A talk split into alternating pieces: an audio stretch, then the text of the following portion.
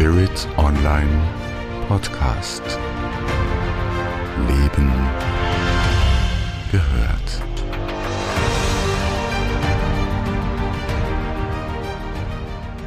Hast du schon einmal etwas über Biohacking gehört? Vielleicht machst du schon Biohacking, ohne dass du dir dessen bewusst bist.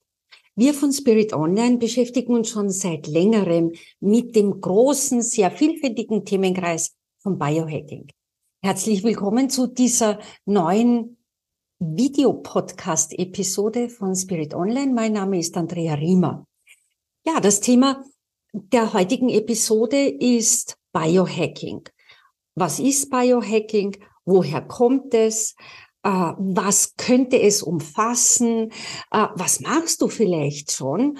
Und was könnte der konkrete Nutzen vom Biohacking für dich persönlich sein? Bleib also dran, denn vielleicht entdeckst du, dass du ja längst schon Biohacking machst. Du nennst es einfach anders und dann informiere dich, äh, was es denn noch gibt und vielleicht kannst du da und dort auch das eine und andere in deinen Lebensablauf, in deinen Tagesablauf einbauen und ziehst einen äh, für dich angenehmen Nutzen und Mehrwert.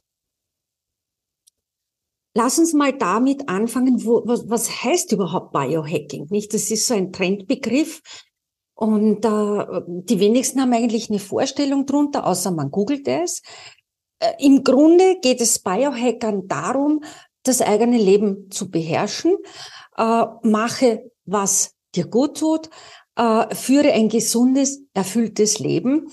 Und damit trägt man als Einzelperson zur Weiterentwicklung der Welt bei, denn wir sind ja alle Teil eines großen Ganzen. Jetzt wirst du sagen, ja, also wenn ich Yoga mache, bin ich dann Biohacker. Wenn ich Fasten tue, bin ich Biohackerin.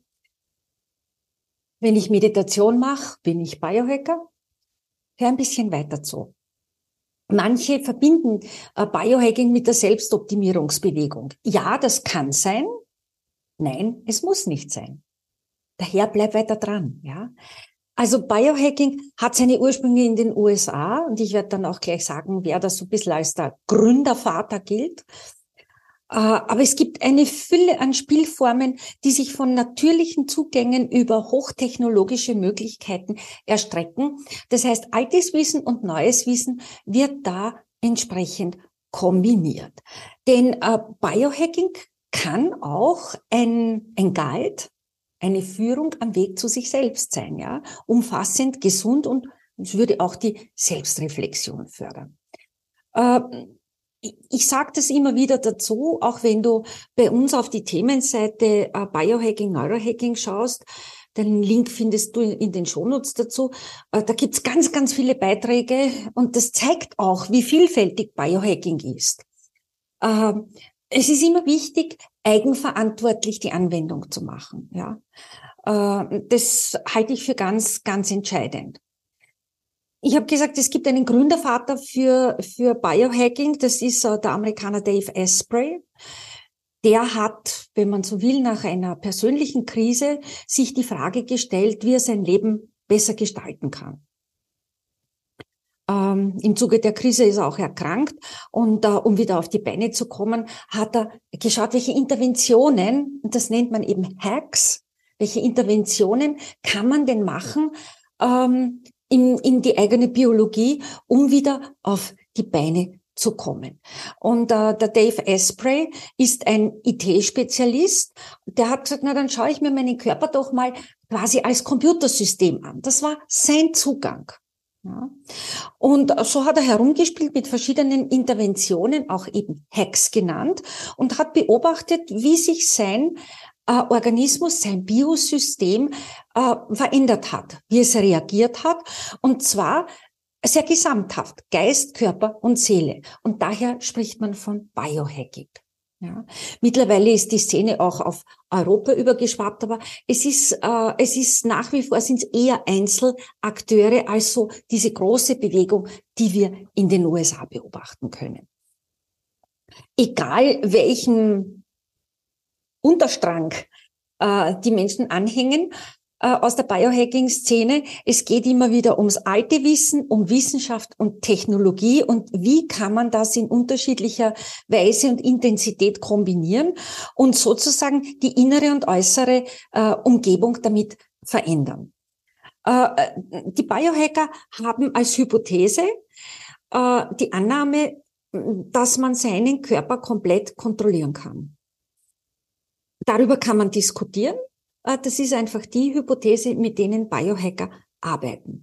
Und ich ergänze das natürlich, solange ich niemanden damit schade, kann ich gerne mit der Hypothese arbeiten. Äh, Biohacker sind im Regelfall hoch eigenverantwortliche Menschen. Und äh, das hat schon in der Grundidee etwas, worüber man reflektieren kann. Warum Biohacker nicht gleich Selbstoptimierer sind, ähm, ja, das ist eine Frage oder eine, eine These, äh, über die man auch nachdenken kann. Also bei den Biohackern geht es einfach darum, insgesamt ein gesünderes Leben zu führen. Da geht es weniger um die Selbstoptimierung als ich habe Kontrolle über meinen Körper, über Geist, Körper und Seele. Ja? Und da, da geht es um umfassendes Wohlbefinden, um ein ausgeglichenes, gesundes Leben, um mehr Verantwortung fürs eigene Leben. Das äh, zieht sich sozusagen durch. Und es ist eine, eine eigentlich mehrheitlich Do-it-yourself-Bewegung geworden. Das heißt, man braucht keine Ärzte, keine Therapeuten, sondern macht das durch eine ganz ähm, strenge Selbstbeobachtung, wenn man will. Ja. Ähm, jetzt kann man natürlich sagen, ja, sind wir nicht alle irgendwie Biohacker? Also wenn ich das jetzt höre, Geist, Körper, Seele, äh, ich mache seit fast 30 Jahren Meditation, äh, bin ich Biohackerin. Äh, ich esse seit, ich weiß nicht wie vielen Jahren 16,8, ohne dass ich 16,8 dazu sage, äh, mache Bewegung und, und, und. Also sind wir nicht jetzt alle Biohacker? Das ist schon eine, eine, eine berechtigte Frage. Äh, man kann natürlich auch sagen, ja, das ist schon wieder äh, alter Wein in neuen Schläuchen. Naja, äh, das stimmt nur bedingt, diese Aussage. Alter Wein in neuen Schläuchen. Weil das Rational dahinter, die Beweggründe dahinter bei den Biohackern äh, schon sehr klar sind. Ähm, es ist dieses alte Wissen, es ist diese Dreiheit aus Geist, Körper und Seele und es sind vor allem die neuen Technologien, die eine ganz, ganz wichtige Rolle in der Biohacker-Szene spielen. Das heißt, ähm, wenn du an den Tracker denkst oder an den Ring denkst, den äh, ja schon relativ viele mittlerweile tragen, wo der Puls gemessen wird, Schlafgewohnheiten, Sauerstoffsättigung, die Schritte, die man macht, wo man auch erinnert wird, komm, steh jetzt mal auf nach einer Stunde, mach ein bisschen Bewegung. Ähm, das, äh, das Repertoire ist da unglaublich, äh, unglaublich vielfältig und äh, es ist für jeden etwas dabei. Was sich aber weder mit Ring noch Tracker messen lässt, sind alte Glaubenssätze und Muster wenn ich die verändere. Die kann ich nicht mit dem Tracker messen. Ja. Also da muss man als Biohacker schon selbst dran. Das heißt, in dem Moment, wo es um Gewohnheiten geht und wo ich in den Neurobereich stärker hineingehe, da haben wir so ein Schnittfeld zwischen Biohackern und auch Neurohacking. Dazu wird es im Übrigen eine separate äh, Podcast-Episode geben, denn äh, Biohacker sagen, Neurohacking ist ein, äh, eine Unterart oder ein Unterfeld, ein, ein, ein Subthemenfeld vom Biohacking. Na, die Neurohacker sehen das naturgemäß etwas anders. Aber was wir wissen ist, dass sowohl unser Körper als auch unser Gehirn sehr formbar sind, ja. Und wir wissen um die Wirkung von Geist auf die Materie, wir wissen über seelische Hintergründe Bescheid und wir haben auch heute ein sehr tiefes Wissen über die Funktionalität und Funktionsweise unserer Zellen, der Mitochondrien und unseres Gehirns. Das heißt, es ist also schon sehr erstaunlich, was für ein hohes Maß an Plastizität wir zur Verfügung haben an Gestaltbarkeit. Ja? Und das zeigt sich natürlich auch in äh, der Veränderbarkeit von Glaubenssätzen, von Verhaltensmustern, von Verhaltensweisen bis hin äh, äh, zur Beweglichkeit ins hohe physische Alter und äh, wo es ums Überwinden von persönlichen Traumata geht. Ich finde es interessant, wie man die Möglichkeiten miteinander kombinieren kann. Also im Grunde gibt's ja drei große Gruppen an Biohackern. Da gibt's die natürlichen Biohacker. Das sind die, die beispielsweise Waldbaden gehen ja, oder ähm, Eisbaden tun oder, oder die verschiedenen Fastenarten anwenden. Und da gibt's ja auch unglaublich viel an Untersuchungen schon äh, darüber. Die zweite große Gruppe sind die technologischen Biohacker. Die arbeiten zum Beispiel mit Subliminals oder mit verschiedenen Sound-Applikationen, Frequenzapplikationen. Ähm, also da, da geht schon ein bisschen ins Technische hinein. Und dann gibt's die dritte große Gruppe. Äh, das sind die äh, transhumanistischen Biohacker. Das sind die, die mit Chipsimplantaten arbeiten. Ja, wo man versucht, kognitive Kapazitäten zu schärfen und auszuweiten, das allgemeine Wohlbefinden äh, zu verbessern, emotionale äh, Fähigkeiten zu sensibilisieren. Also hier arbeitet man auch mit äh, Psychopharmakan und mit, äh, mit Computer- und Gentechnik. Das heißt, ähm, das geht hin bis zur Ausweitung der Lebensdauer. Und äh, da ist schon ein gewisser Grenzgang in Richtung Ethik. Was geht noch? Wo sind wir in einem Bereich, wo es problematisch wird? Muss man ganz offen sagen. Und man ist da ganz schnell in diesem Schnittfeld aus, aus Medizin, aus Life Sciences, Biologie, Computerwissenschaften, Ethik, Philosophie. Und äh, da wird heftig diskutiert. Heftig. Ähm, es gibt positive Fälle, äh, wenn ich denke an den Niederländer, der vor einigen Wochen mit einem speziellen Skelett und äh, mit einem Chip-Implantat über Gedankenbewegung äh, steuern konnte, obwohl er äh, gelähmt ist. Wir wissen auch, dass äh, Neuralink die äh, Erlaubnis bekommen hat, mit den Chips zu arbeiten. Aber da ist noch sehr viel im Graubereich. Arbeit mit Psychopharmaka ist auch ein ja, einfach ein Feld, da muss man, man muss da einfach aufpassen. Ja. Ähm, aber es ist natürlich ein, ein, ein, ein das transhumanistische Biohacking ist ein, ein spannendes Feld, ja. Also ich würde da nicht von Haus aus sagen, na, das lehne ich komplett ab. Aber es ist ein Feld, wo man einfach mit einer hohen Ethik rangehen muss. Ja. Und ähm, ich glaube, dass, und ich bin zutiefst davon überzeugt, dass Biohacking ein hohes Maß an Eigenverantwortung verlangt. Also man muss sich im Klaren sein, wenn man äh, Interventionen in den Körper vornimmt, sei es jetzt über Gentechnik, über, über, über Chips, über Computer, was auch immer, äh, dann bin ich in einem, in einem Graubereich unter Umständen drinnen.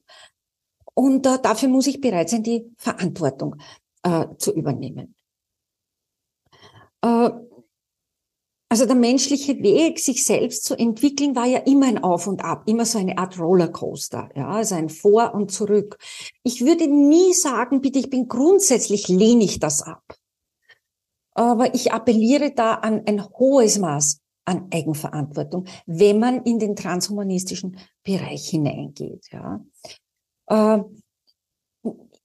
Äh, ich kann nur aus eigener Erfahrung sagen, also ich habe äh, viele Jahre einen Tracker getragen, bis er mir so am Nerv gegangen ist, äh, weil ich das Gefühl hatte, ich bin unter einer permanenten Kontrolle. Mich hat es das genervt, dass das Ding mich dauernd in, erinnert hat, aufzustehen. Äh, ich wollte auch keine Schlafkontrolle haben. Ähm, also so begeistert ich am Beginn war, vor allem was Bewegung angeht, weil ich da einen guten Überblick hatte, was ich so tue im, im Laufe eines Tages und wo ich nachsteuern konnte. Ähm, das muss ich sagen, das ging mir dann irgendwann am Nerv. Ich sag's ganz offen. Auch dieses höher, schneller, weiter. Ähm, dieses dauernd optimieren, optimieren, optimieren widerspricht im Übrigen vollkommen dem, was energetisch auch auf dem Tableau ist.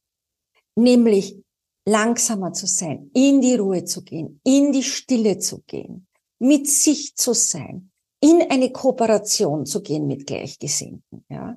Also da ist ein gewisser Widerspruch drinnen, ja. Und es ist auch die Gefahr, dass man sich in Details verliert, ja. Äh, wenn man dauernd misst, misst man natürlich auch unwichtige Details und die wahrscheinlich wichtigen Details, die vor den Füßen liegen, die übersieht man dann.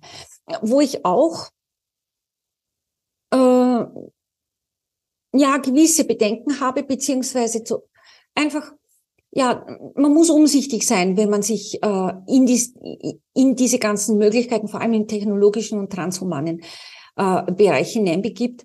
Äh, man, man kann sich schnell als Mängelexemplar betrachten. Ja? Und das ist vor allem bei jungen Leuten, die sowieso durch die Social Media äh, einem äh, relativ hohen sozialen Druck ausgesetzt sind. Ähm, nicht ganz unproblematisch. Ja. Äh, ich, ich meine sogar, also dieses sich als Mängelexemplar betrachten ist sogar ein Menschheitsthema. Und das ist vielleicht durch die eine oder andere Methode aus Biohacking ein Stück weit lösbar.